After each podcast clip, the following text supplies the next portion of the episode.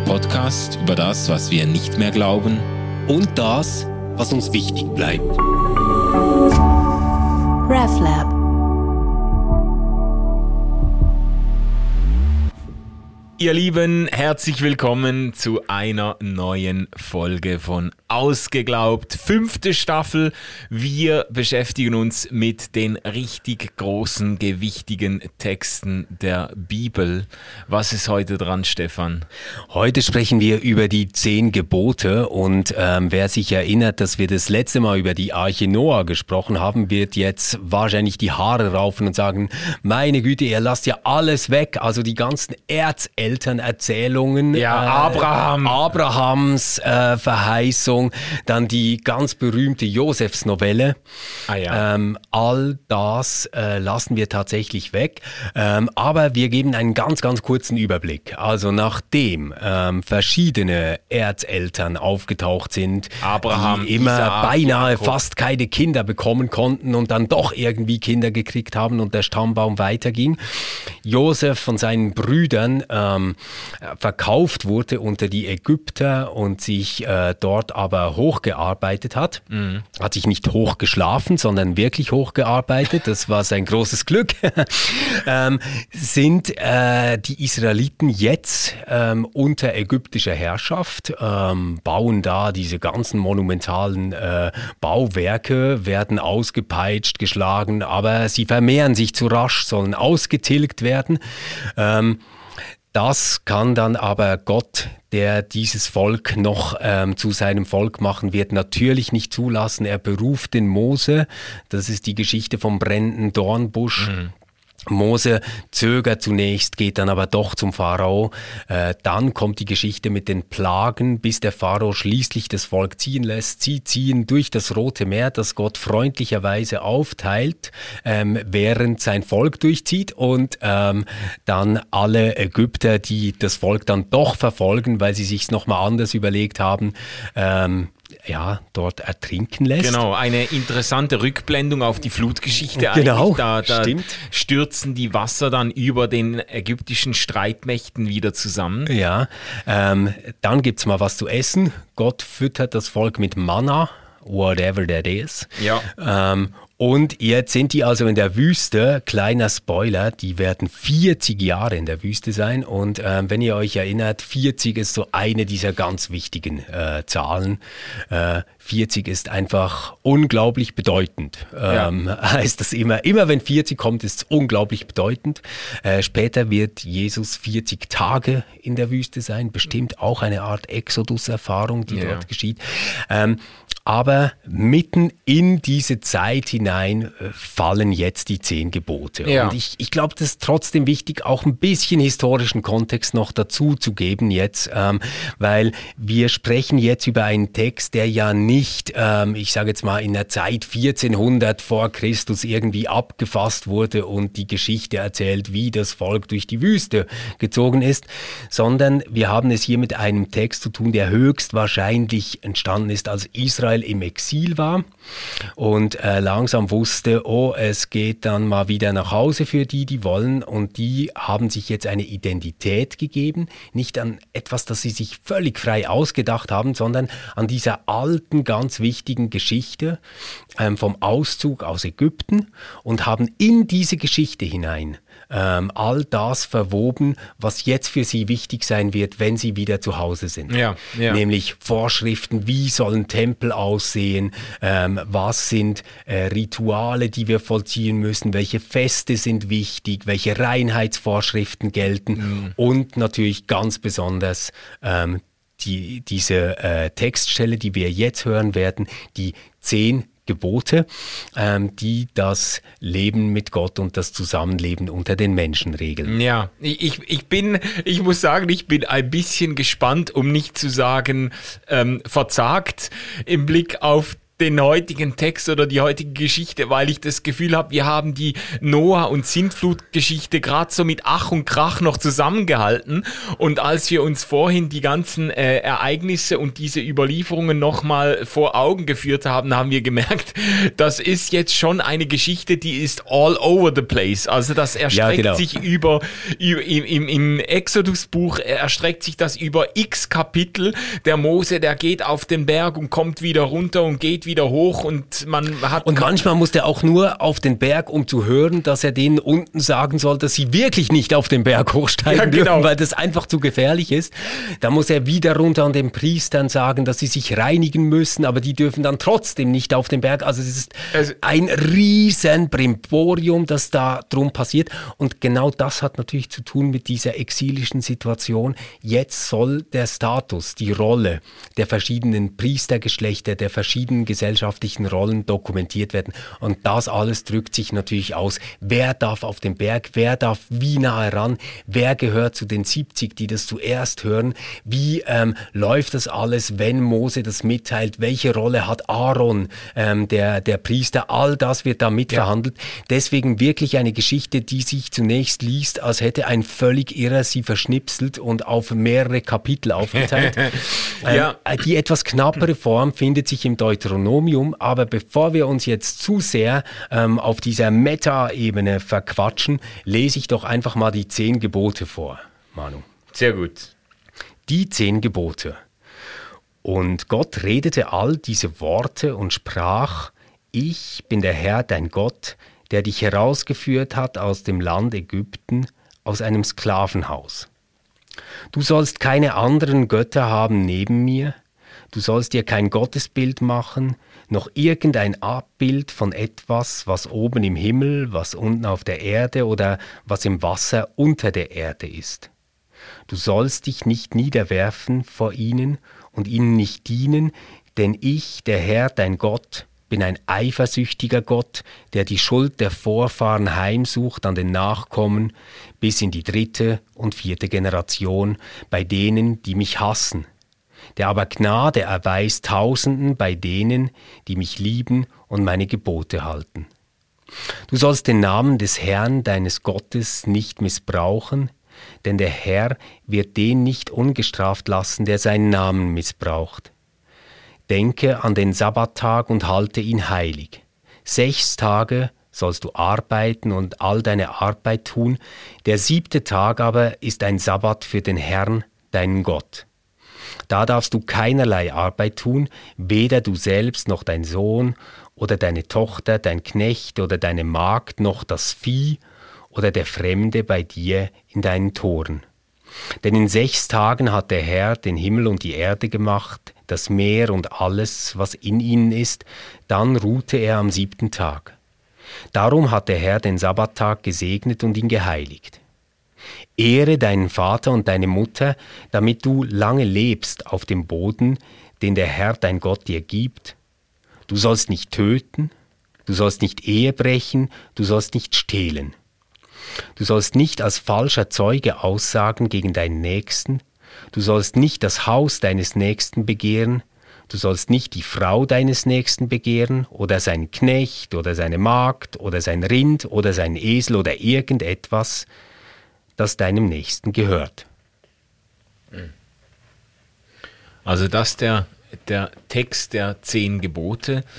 Ähm, was zuerst mal auffällt, ist, dass sie wahnsinnig unterschiedlich lang sind. Gell? Es gibt ja. einige Gebote, die folgen Schlag auf Schlag. Du sollst nicht stehlen, du sollst nicht töten und so. Und bei anderen folgen dann wirklich verselange Erläuterungen noch. Äh, mindestens ein Gebot ist mit einer Verheißung verknüpft. Du sollst Vater und Mutter ehren, auf dass du lange lebst. Also äh, sehr, sehr, in der Form. Verheißung oder Drohung, oder? Könnte äh, auch sein. Ja. Also wenn du es nicht tust, lebst du nicht lange. Genau, zumindest es werden quasi die Konsequenzen. Ja. Bei, bei, dem Gebot werden die Konsequenzen in genau. Aussicht gestellt und bei anderen äh, einfach nur das nackte Gebot. Mhm. Ja.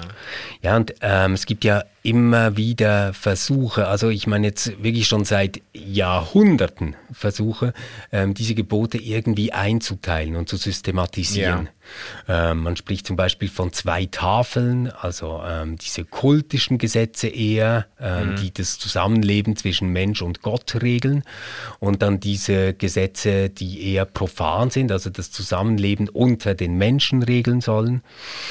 Was schon auffällt, ähm, ist, dass diese zehn Gebote, von denen wir manchmal sprechen, als wären es irgendwie Gesetzesverordnungen oder ähm, Rechtsvorschriften, äh, eigentlich zunächst mal gar nicht so diese Gestalt haben. Die schauen eher aus von der Form her wie so ein Vasallenvertrag. Mhm. Ja, also da gibt es einen König ähm, und der hat jetzt einen Vasallen und ähm, der schuldet ihm jetzt in gewissen Dingen Gehorsam. Ja. Und äh, ganz klassisch wird dieser König ähm, vorgestellt, wer er ist, was seine Titel sind und woraus sich quasi sein Rechtsanspruch ableitet. Genau. Und genau so geschieht das ja bei den zehn Geboten, ja. oder? Da gibt es also, Vorlagen jetzt aus der antiken Welt auch von solchen Verträgen, die, genau. äh, die diesem Text eigentlich ziemlich ähneln. Genau.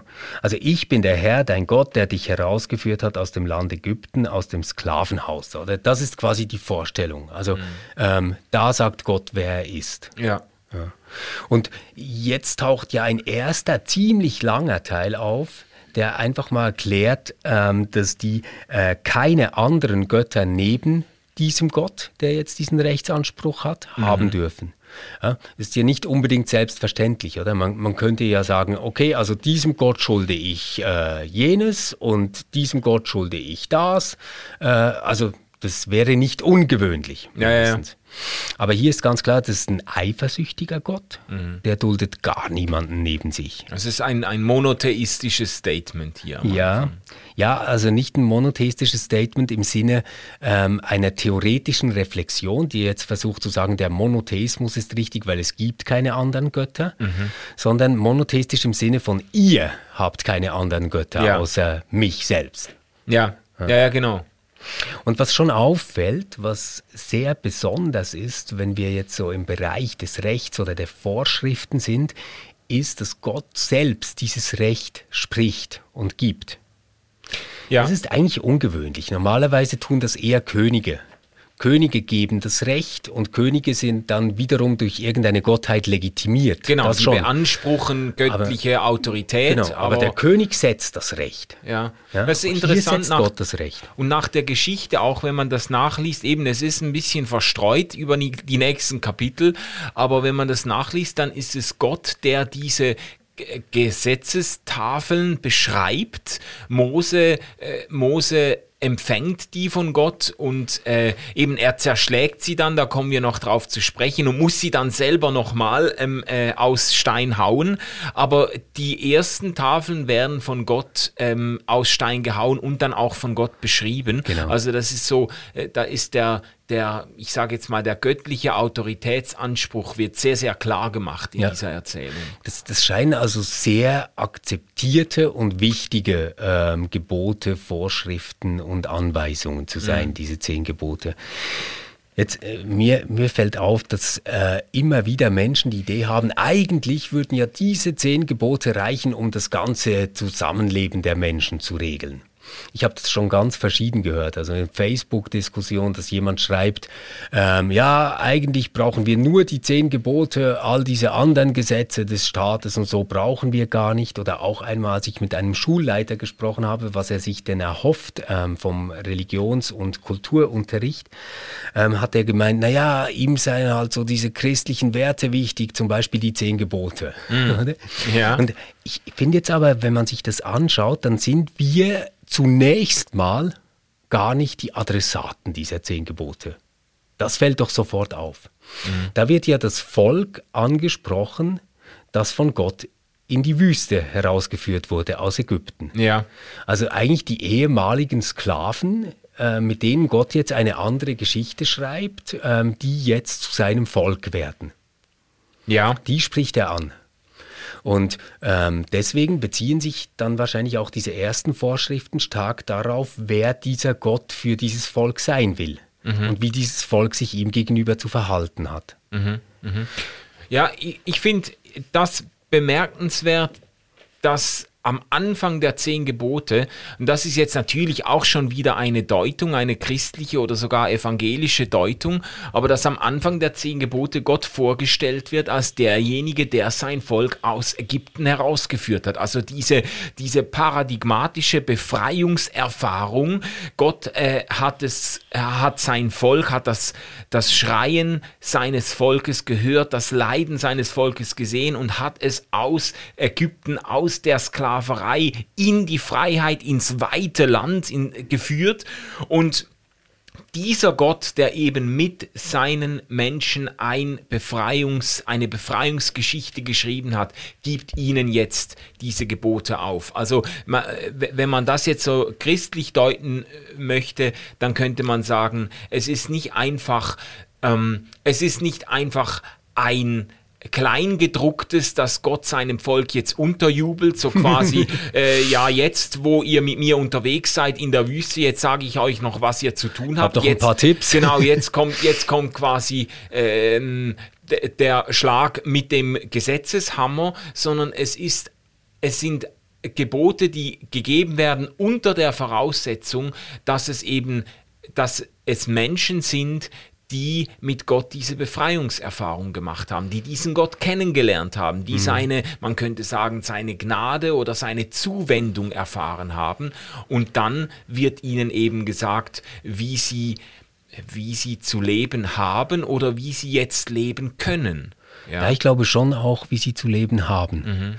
Mhm. Und ähm, der, der Text muss unheimlich äh, wirkmächtig gewesen sein zur Zeit von äh, Jesus auch, weil ja die Jesus-Story eigentlich auch ganz eng mit diesem Text verknüpft wird. Mhm. Also wir haben das jetzt nicht vorgelesen, oder? Aber ähm, das ganze Volk wird ja dann als Priester adressiert. Also ihr seid alle Priester. Und was müssen die tun? Die müssen sich, bevor sie vor Gott treten können, zunächst mal drei Tage reinigen und heiligen. Und es sind natürlich dann genau diese drei Tage, ähm, in denen Jesus quasi äh, gestorben ist. Ja, also er ist gestorben ähm, dann ist er hinabgefahren in das Reich des Todes und am dritten Tage auferstanden. Am dritten mhm. Tage tritt er wieder auf. Also diese Dreizahl scheint da eine wichtige Bedeutung zu haben ähm, und äh, verweist vielleicht in einer gewissen Theologie dann auch schon auf so etwas wie eine Heiligung, ähm, die da passiert, mhm. vielleicht auch an, auf eine Reinheitsvorstellung, vielleicht sogar irgendwie auf sowas wie ein Sühnopfer oder wie auch immer.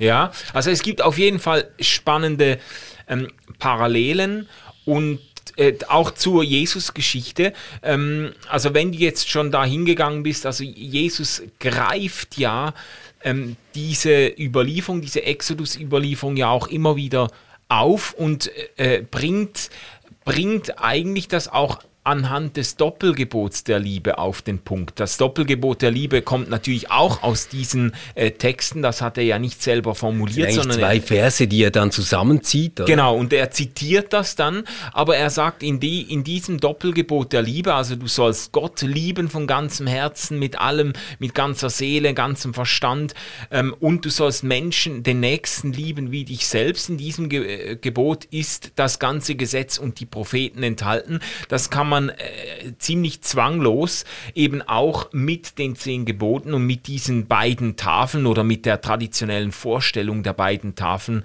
äh, in Verbindung bringen. Also äh, du sollst Gott lieben, das ist die erste Tafel, mhm. die das Zusammenleben zu Gott regeln und du sollst Menschen, den Nächsten lieben wie dich selbst. Mhm.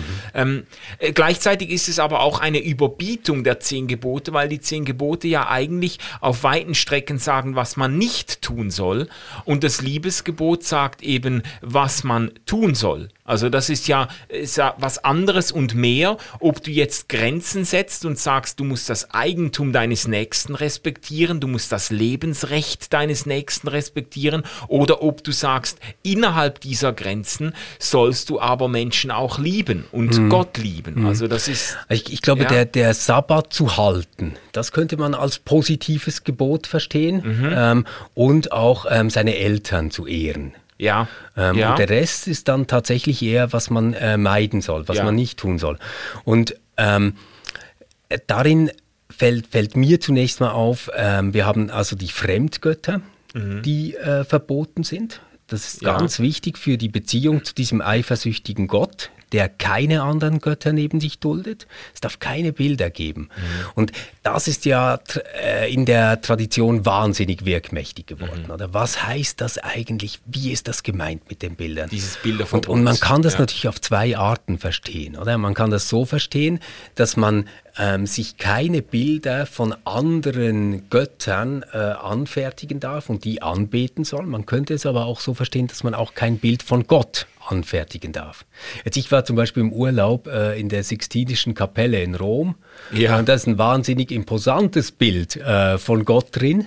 Also man kann sagen, Michelangelo mindestens und äh, seine Zeit hat das nicht so verstanden, dass man Gott nicht abbilden darf, sondern tatsächlich, dass man sich keine Götzen äh, basteln soll ähm, aus, aus äh, Dingen, die man in der Natur sieht. Äh, darf Ja. man keine Gottesbilder machen. Ja, also der Kontext legt ja diese Deutung eigentlich auch nahe, weil dann Mose schlussendlich ja vom Berg herunterkommt und das Volk mit dem goldenen Kalb erwischt. Also das wäre ja dann eine, eine Erzählung. die Schon eben- habt ihr es gebrochen. Genau, oder? jetzt quasi d- das erste, das erste und äh, Gebot und auch das Bilderverbot äh, wurde bereits gebrochen, währenddem Mose es empfangen Ja, hat. ja. Also, Genau.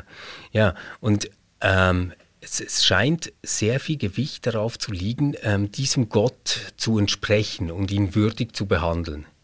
Oder? Ähm, Zum Beispiel seinen Namen soll man heilig halten. ja. Ja, also, ähm, was, was heißt das, seinen Namen heilig halten? Ich, ich finde immer, dass mir sofort Dinge einfallen ähm, in der Gegenwart, die ich jetzt mit Bilderverbot oder die Heiligung ähm, seines Namens irgendwie in Verbindung bringen kann, die mir sinnvoll erscheinen. Ähm, ich habe aber Mühe, mir so dieses Autoritative vorzustellen. Weißt, weißt du, wie ich meine? Ja. Also ähm, zum Beispiel das Bilderverbot finde ich dann toll, wenn man sagt, ja, du darfst Gott nicht auf ein Bild festlegen. Also wenn das jetzt Gott betrifft, sondern du musst verschiedene, bewegliche äh, Gottesbilder haben. Ähm, äh, man, man darf ihn nicht in den eigenen Vorstellungen gefangen nehmen, vielleicht so. Ach so, ja. Oder ähm, den Namen heilig halten wäre jetzt für mich zum Beispiel, ähm, nein, man darf keinen Krieg führen im Namen Gottes. Oder man darf nicht ähm, Gewalt oder die Todesstrafe oder was auch immer quasi im Namen Gottes äh, rechtfertigen oder begründen. Aber ich glaube, wenn ich ganz ehrlich bin, dass es eigentlich nicht so gemeint ist hier. Ah, ich glaube wieso tatsächlich, ja, ich, ich glaube, eigentlich geht es wirklich darum, ähm, dass Gott einen Exklusivitätsanspruch auf den Menschen hat und von ihm erwartet, ähm, würdevoll behandelt zu werden. Ja, aber das ist für mich ja verbunden mit den Beispielen, die du jetzt gerade genannt hast. Und ich finde das auch sehr viel stimmiger, das so zu lesen, als jetzt als ein grundsätzliches Verbot von Kraftausdrücken oder so. Also ich kenne, das wird ja dann äh, ähm, gerne wiedergegeben mit, äh, du sollst nicht äh, fluchen.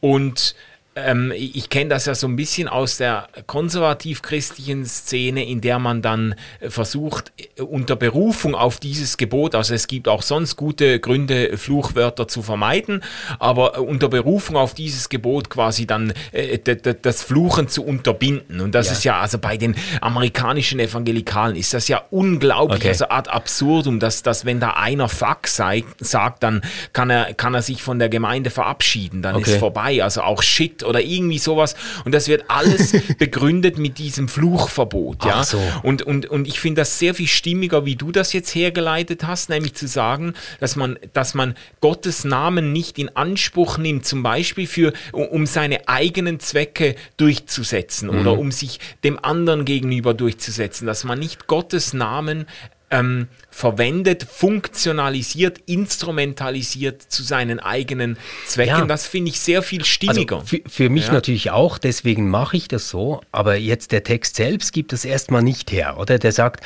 ähm, du sollst den Namen des Herrn, deines Gottes, nicht missbrauchen, denn der Herr wird den nicht ungestraft lassen, der seinen Namen missbraucht. Mhm.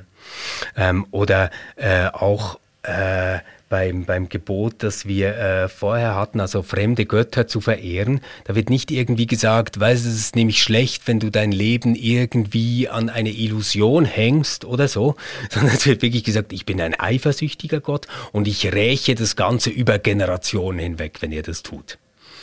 Ja. Das ist, das ist ein, ein sehr, sehr krasses Gottesbild, ähm, wo ich sagen würde, mh, hm, also da wünsche ich mir jetzt nicht, dass meine Kinder an einen solchen Gott glauben oder irgendwer überhaupt an so einen Gott glaubt.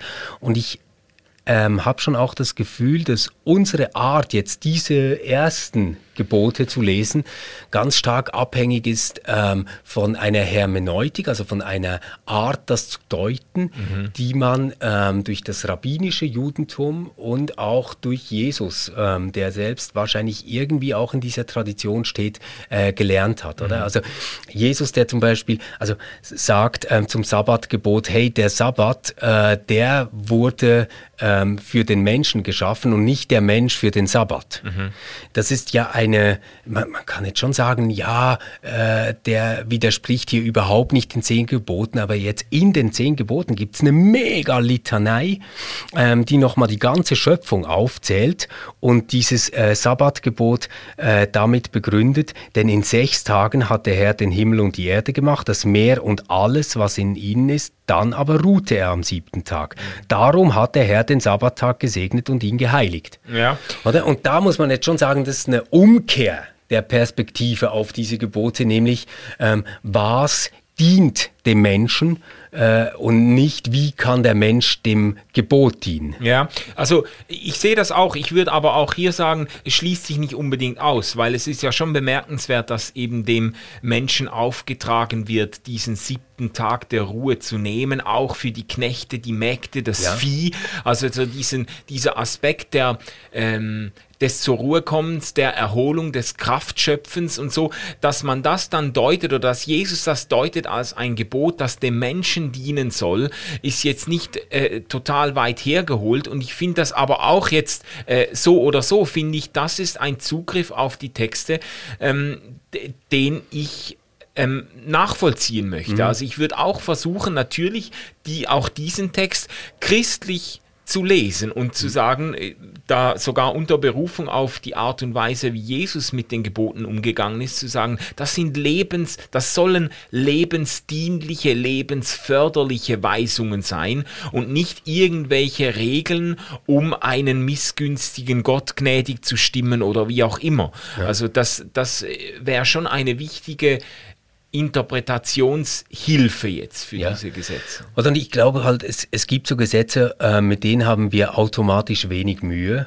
Und man merkt das schon in den zehn Geboten selbst. Die werden nämlich nicht mal begründet. Ja. Also du sollst nicht töten, du sollst nicht Ehe brechen, du sollst nicht stehlen ähm, und du sollst nicht als falscher Zeuge aussagen gegen deinen Nächsten.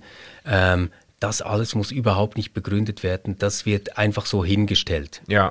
Während zum Beispiel das Sabbatgebot mega ausführlich erklärt wird oder mhm. eben auch das Fremdgötterverbot oder das Bilderverbot oder die Heiligung des Namens, das wird alles begründet und ähm, quasi mit Sanktionen auch belegt. Also wenn du das nicht tust, dann, oder? Ja. Ähm, ja. Und äh, die Eltern zu ehren, ist da irgendwie so auf einer, äh, ja, wie soll ich sagen, das ist so wie am Kippen zwischen beiden. Mhm. Ja, also du sollst Vater und Mutter ehren, damit du lange lebst in dem äh, Land, äh, das Gott der Herr dir gibt, heißt es, glaube ich, oder? Ja. Auf dem Boden, den der Herr dein Gott dir gibt, ja. Ähm, das ist irgendwie eine Begründung aber ich, ich habe mir auch schon mal überlegt, ist das nicht vielleicht ganz praktisch gemeint? Also jetzt so in einem äh, Gesellschaftssystem ohne Altersvorsorge, ohne Sozialversicherungen, ist das vielleicht einfach mega wichtig, dass du diesen Generationenzusammenhalt in der Familie hast. Ja. Ja. ja. Also wenn, wenn du das nicht hast, dann hast du halt irgendwann keine Kinder, die für dich sorgen, oder? Und mhm. äh, wenn die aber nicht für ihre Eltern sorgen, werden vielleicht ihre Kinder gar nie lernen, dass es wichtig war. Also vielleicht ist es auch total ja, ja. pragmatisch. Gemeint. Also ich, also ich glaube, es hat auf jeden Fall eine pragmatische Plausibilität, dieses mhm. Gebot, auch wenn äh, natürlich die Ehre den Eltern gegenüber auch sehr stark theologisch gefüllt war. Also man hat Gott geehrt, indem man seine Eltern ehrte. Das, ja. war, das war schon, würde ich jetzt sagen, soweit ich das verstanden habe, äh, im damaligen Verständnis war das noch sehr viel stärker verankert. Das war, war ja auch nicht eine individualistische Frömmigkeit, die da gepflegt wurde, so quasi ich und mein Gott, wir sind da zusammen unterwegs, was gehen mich meine Eltern an, sondern, mhm. sondern der Glaube und die Gottesbeziehung und alles wurde vermittelt über die Eltern, wurde geteilt in der eigenen Sippe und so weiter. Also das ist schon äh, die, die äh, Verweigerung der Ehre den Eltern gegenüber war ein Vergehen gegen Gott selber auch ja.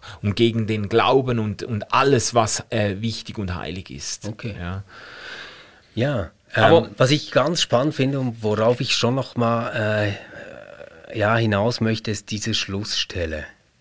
Ähm, dort heißt es, also da, da, geht es jetzt quasi um das, was man so äh, klassisch Neid nennt ja. oder Begehren, was einem anderen gehört.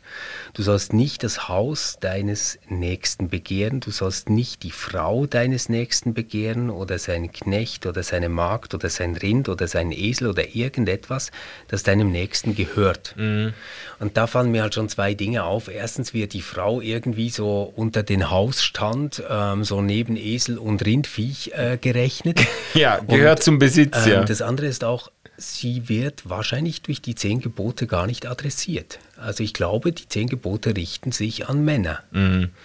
Ähm, weil weil es, es, steht ja nicht äh, dein Mann oder deine Frau äh, nicht begehren oder so, oder? Sondern es, es, richtet sich ganz offensichtlich an Männer, die Häuser haben, die Tiere haben, die Frauen haben.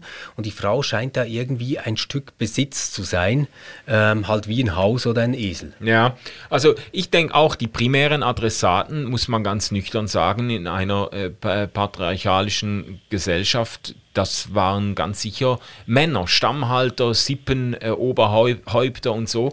Auch wenn natürlich dann in den Ausführungen, in den einzelnen, es kommen ja dann kapitelweise Ausführungen auch des, äh, des Gesetzes, der Gebote und so. Da sind ja dann, wird zum Beispiel die, die Frage des Ehebruchs der Frau wird dann schon auch mit geregelt. Die Frauen werden dann ja sogar härter bestraft für äh, Vergehen gegen, äh, gegen die Ehe und, und so weiter. Also das. Äh, ja, da gibt es ja dann eine riesen Kasuistik, oder? Ja, genau. Also wenn das vor den Stadtmauern ist, so dass man sie nicht hätte schreien hören, dann kann sie auch freigesprochen werden. Wenn es aber innerhalb der Stadt und so weiter. Ja, ja, ja. Aber, aber trotzdem scheint hier irgendwie ein Bild durch, dass, dass die Frau ähm, zum Besitz des Mannes gehört. Mhm. Ja. ja. Und ähm, was ich da halt schon nochmal äh, besonders finde, ist diese Idee, dass ähm, das Begehren selbst schon falsch ist. Mhm. Also ich würde sagen, wenn dir meine Frau wahnsinnig gut gefällt und ähm, du findest die toll, dann ist das ja noch nicht schlimm. Aber hier ist schon das Begehren, also dieses ähm, danach trachten vielleicht. Ja, auch haben wollen. Auch haben wollen, ja. oder?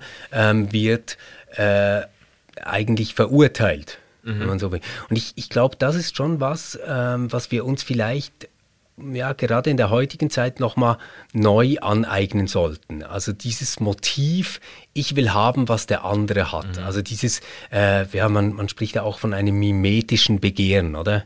Ähm, mhm. Also das haben zu wollen, was ähm, dem anderen gehört. Ja, also ich finde es interessant, dass du darauf jetzt abhebst, weil ich glaube, das ist tatsächlich das einzige der zehn Gebote, das sich nicht auf Tat genau. Sünden oder auf Tatvergehen äh, konzentriert, sondern das eigentlich tiefer geht und die Motivlage abcheckt mhm. oder ins Herz schaut und sagt, du solltest, äh, du solltest äh, eben diesen Begehrlichkeiten, diesem Neid, dieser Eifersucht, diesem auch haben wollen, keinen Raum geben in deinem Herzen. Mhm. Das ist, äh, ist interessant, wird von Jesus ja auch aufgegriffen dann. Ja.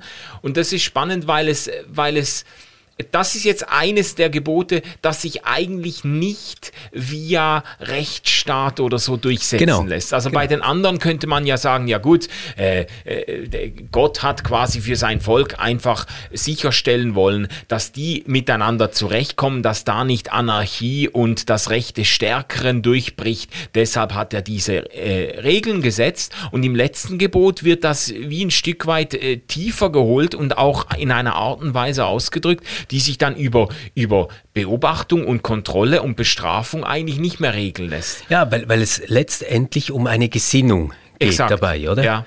ja. Also vorher haben wir Facts, die festgestellt werden können, jetzt geht es um eine Gesinnung und ich betone das natürlich so, weil Jesus selbst ähm, in der Bergpredigt ja dann ausführt, dass er sagt, hey, schon wenn du äh, sie nur anschaust, hast du Ehebruch äh, begangen. Oder? Ja, ja, ja. Also den Alten ist gesagt, ihr sollt nicht Ehe brechen. Ich sage euch äh, schon, wenn du sie nur anschaust, gemeint ist natürlich begehrlich äh, anschaust, ja. Äh, dann hast du Ehe gebrochen. Ähm, das ist ja zunächst mal eine ganz krasse Radikalisierung ja. dessen, was wir hier als Gebot haben, oder? Also nachdem wir jetzt quasi diesen soften, netten Jesus hatten, der mhm. sagt, ja, hey, der Sabbat ist für euch da und nicht ihr für den Sabbat, ähm, gibt es aber diese ganz krasse Radikalität auf der anderen Seite. Ja. Wie gehst du damit um? Ja. Also dass er also, eigentlich alle, alle, also Jesus holt eigentlich alle Gebote auf diesen fundamentalen Gesinnungs- äh, Ebene herunter. Ja. Ähm, auch Ehebruch und auch Morden und so. Wenn ich denke, du bist ein Idiot, dann bin ich da eigentlich schon auf, auf dünnem Eis. Also äh, er holt alles auf das runter und es gibt ja auch viele, die dann gesagt haben, an dieser Vorgabe kann man eigentlich nur scheitern. Genau. Ja. Also das, das quasi die Idee oder die Ideologie hinter der Bergpredigt gar nicht lebbar ist. Ja, ja. Das war natürlich jetzt nicht zuletzt gerade bei den Protestanten ziemlich beliebt, weil die dann sagen konnten, naja, Jesus versucht damit nur zu zeigen, dass wir das Gesetz eh nicht halten können ähm, und uns nicht darauf verlassen dürfen und äh, deswegen schau mal bei Paulus Römerbrief, so geht das mit der Rechtfertigung. Entschuldigung. Genau. Ähm, mir ist es zu billig. Ich, ich glaube das nicht. Mhm. Ich glaube das nicht, sondern ich glaube, dass eine tiefe Weisheit in diesen zehn Geboten steckt, die zunächst auf einer Beziehungsebene etwas regeln mhm. zwischen Gott und Mensch. Also ja. ähm, welchen Anspruch habe ich als Gott über dich und dein Leben? Mhm. Dann ähm, haben wir Dinge, die erklärungsbedürftig sind ich, ich würde das so kulturelle Vorschriften nennen. Schau mal, also wenn wir geklärt haben, wie wir zueinander stehen, dann so ist die Art, wie wir zusammenleben wollen. Ich meine jetzt damit ähm, den Sabbat und die Eltern ah äh, mhm. zu ehren. Ja, das, das, sind Dinge, da werden Gründe genannt, warum man das tun soll. Mhm. Dann kommen die Selbstverständlichkeiten, Mord, Ehebruch, Diebstahl und falsches Zeugnis. Das sind so die Dinge, die du brauchst, damit eine Gesellschaft überhaupt einigermaßen funktioniert. Da ist das Zerstörungspotenzial beim, äh, beim Zuwiderhandeln offensichtlich. Ja, genau. Also du kannst auch kein Recht mehr haben, wenn du lauter falsche Zeugen hast. Oder? Das ja. ist einfach blöd. Ja? Und Jetzt reicht das aber noch nicht, sondern es kommt eine ganz andere Ebene nochmal rein, nämlich das Begehren. Mhm. Und man könnte ja sagen, hey, wenn dieses Begehren nicht da wäre und nicht falsch wäre, dann würde ja ähm, kein falsches Zeugnis nötig werden, dann würde kein Diebstahl passieren, dann würde kein Ehebruch passieren und auch kein Mord. Mhm. Das ist ja letztendlich immer die Motivlage, dass da ein Begehren ist, das sich irgendwie ausdrücken will und auch Grenzen überschreitet. Ja, ja, ja. Ähm, ich glaube aber, dass äh, das nicht einfach nur eine Zusammenfassung ist, sondern eine Anweisung, an sich selbst zu arbeiten. Mhm. Also nicht nur äh, jetzt quasi den Buchstaben zu befolgen, sondern selbst wirklich zu einem Menschen zu werden, der ähm, nicht das haben muss, was der andere hat. Ja, ja. Ah, das finde ich sehr schön. Also dieser Gedanke, dass am Schluss der zehn Gebote eigentlich nochmal ein tieferer Weg gewiesen wird, wie man ähm, nicht nur bestimmte Regeln nicht übertritt, sondern wie man so an sich arbeitet oder mit Gott unterwegs ist, dass das Bedürfnis, diese Regeln zu übertreten, nicht mehr aufkommt oder, ähm, oder nicht mehr äh, den Sieg davon trägt. Ja, genau. Und da ähm, finde ich, find ich halt dann in diesem Kontext verstehe ich dann auch diese krassen Jesus-Worte, oder? Also ja. so, äh, wenn du der Frau deines Nächsten nachschaust, dann reiß dir lieber die Augen aus, als dass du in der Hölle brätst und so. Mhm. Ähm, das ist einerseits ja alles viel zu krass und, und geht mir viel zu weit. Ja. Auf der anderen Seite glaube ich, dass er damit auch ausdrücken will, ähm, mir geht es nicht darum, was du tun oder lassen kannst. Das ist nicht das Primäre, mhm. sondern mir geht es darum, was dich bewegt, ähm, ja. wo, wo du dich hingezogen fühlst, was für ein Mensch du bist mhm. letztendlich. Mhm. Und du bist nicht nur das, was du tust oder lässt, sondern du bist das, was du begehrst.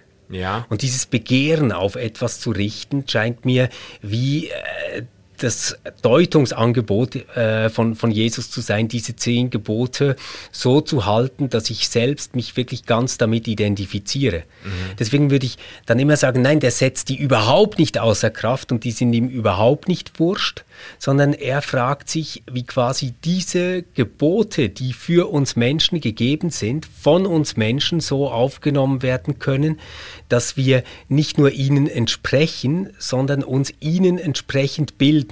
Mhm. Also ja. dass wir quasi zu Menschen der Torah werden und nicht nur Menschen, die die Torah halten. Mhm. Mhm.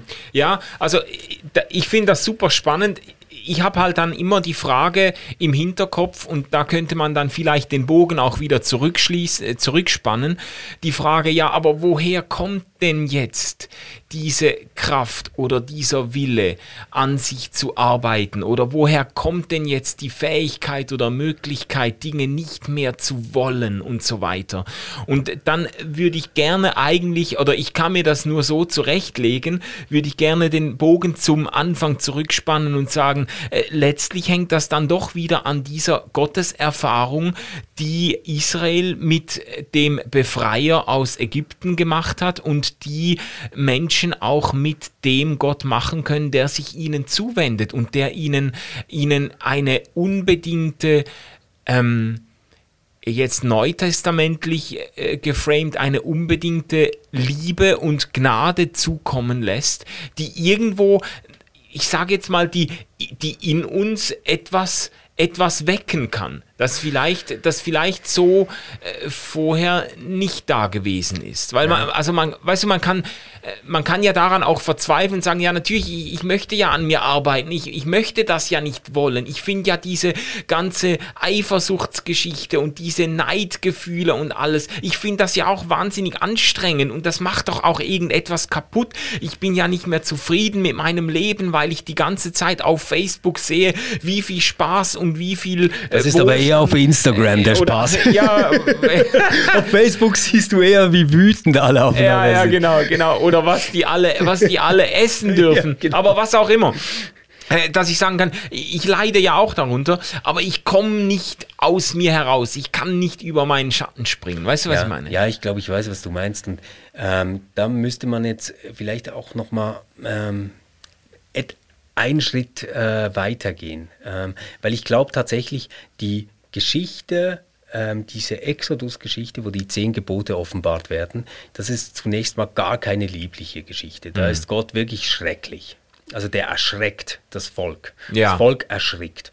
Und das Volk muss sich irgendwie in Form bringen, damit sie das überhaupt aushalten können, was da passiert. Ja, ja. Also das ganze Setup, muss man ist auch sagen, wenn du das mal nachliest, da ist crazy, wie klar oder? quasi jetzt Gott kommt auf genau. diesen Berg und, äh, und äh, die ganzen beteiligten Menschen sind eigentlich in Todesgefahr. Also ja, das genau. ist quasi, die, die genau. überleben das gerade knapp. Also man, man ja. denkt da wahrscheinlich am besten irgendwie an so eine Vulkangottheit ähm, und es poltert und es raucht und es ist ist überhaupt nicht ähm, jetzt irgendwie ein sich liebevoll zuwendender Gott, ähm, der mhm. tröstet oder ja, sowas. Ja. Aber was doch jetzt in der Religionsgeschichte passiert und deswegen ähm, sage ich immer, wir, wir müssen die Religionsgeschichte selbst auch nochmal als Offenbarungsgeschichte verstehen. Also mhm. diese Gedankengeschichte meine ich, nicht das, was passiert, sondern das, was Menschen äh, mit diesen Vorgaben machen konnten. Ja, ja. Die müssen wir nochmal als Offenbarung verstehen. Dann kommen wir doch am Schluss an einem Punkt raus, ähm, wo wir eigentlich eine Verbindung haben von dieser Noah-Geschichte. Ich weiß, Mensch, dass du schlecht bist, dass du immer wieder Fehler machen wirst. Und es geht mir um dein Herz, es ist mir nicht egal, was du tust. Ähm, und du wirst darin auch wieder scheitern. Mhm. Ähm, aber dieses Scheitern selbst noch einmal aufgehoben sehen und immer wieder ähm, dieses den Menschen aufrichten ähm, und, und diese motivierende Kraft, es doch ähm, zu versuchen, es mhm. doch zu, zu äh, probieren. Ja. Das, äh, glaube ich, ist tatsächlich eine Entwicklung ähm, durch die ganze Geschichte, also die äh, jüdische Geschichte, durch die christliche Geschichte, auch parallel, also nicht als Ablösung mhm. ähm, hindurch, ähm, die uns wahrscheinlich bis heute prägt und dann diese Offenbarung jetzt am Sinai so verstehen lässt. Mhm. Ja, und es ist ein Stück weit ein Reframing, das man dann vornimmt. Also auch ein jetzt äh, für uns auch ein christliches Reframing, das sich, das sich natürlich auf Jesus auch berufen kann, der selber auch diese äh, Traditionen und Überlieferungen und diese, diese Gebote hoch wertgeschätzt hat und dann aber in einen neuen Zusammenhang setzt auch als, als derjenige, der quasi die Zuwendung Gottes zum Menschen selber verkörpert. Also der jetzt, der jetzt äh, deutlich ja. macht, dieser Gott, der, äh, der, der ähm, kommt uns nahe und der äh, ähm, wendet sich uns zu. Mhm. Ja. Ich, ich glaube halt, das, was Jesus so ähm, genial gemacht hat, ist, er hat ein positives Bild fürs Ganze entwickelt. Mhm. Also der ist halt nicht irgendwie an diesem Punkt geblieben von du sollst nicht, du darfst nicht, ähm, es wäre gut, wenn, ähm, sondern der hat eine Vision entwickelt vom Reich Gottes. Ja. Und diese Vision, die soll so attraktiv sein, ähm, die soll ein Begehren selbst wieder auslösen, das größer ist als die Begehrlichkeiten, die wir sonst haben können. Mhm. Und darum kann dann Paulus auch sagen, ähm, es ist leicht, das Gesetz zu halten. Mhm. Ähm, weil, er, weil er gar nicht meint, es ist leicht, all diese Vorschriften ähm, einzuhalten. Das ist gar nicht der Punkt, sondern ähm, in der Freude auf dieses Reich Gottes, mhm. das Gott mit uns zusammen ähm, umsetzen will, ähm, sind die anderen Begehren wie zweitrangig. Ja, ja. Und ich stelle mir das ein bisschen so vor, wie du fasst dir ein großes Ziel ähm, für das kommende Jahr. Du willst zum Beispiel ähm, dein Buch fertig schreiben.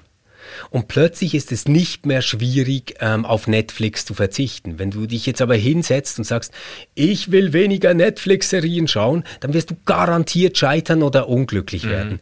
Aber, aber wenn du quasi die positive Vision hast, ich will ein Buch schreiben, dann kommt das andere wie von selbst. Ja, ja, ja. Und deswegen finde ich das so klug, dass diese zehn Gebote mit einer Gesinnungsethik aufhören, ähm, weil, weil uns eigentlich genau dort dann das Reich Gottes berühren kann und in diese äh, Gebote hineinnehmen kann, so dass sie zu Side Effects werden von etwas, das wir anstreben und ja, nicht als ähm, äh, Ziele an und für sich. Mhm.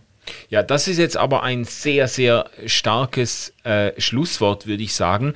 Uns interessiert aber natürlich, was du davon denkst, wie du auch den zehn Geboten bisher begegnet bist, wo dir das über den Weg gelaufen ist und, ähm, und wo du die Stärken, die Chancen ähm, darin siehst, wo du auch Mühe hast. Schreib uns das, komm mit uns ins Gespräch.